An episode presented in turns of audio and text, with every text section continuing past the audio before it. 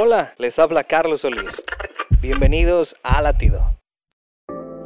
Mi personaje favorito en la Biblia es el rey David.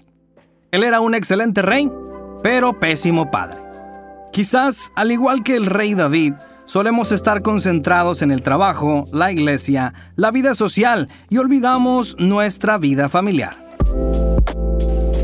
Primera Timoteo 3:5 dice, Pues el que no sabe gobernar su propia casa, ¿cómo cuidará de la iglesia de Dios?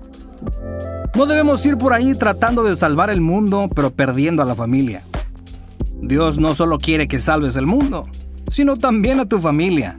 Recuerda, cuida de tu propia casa y así cuidarás también el reino de Dios. Latido les llega a través del ejército de salvación.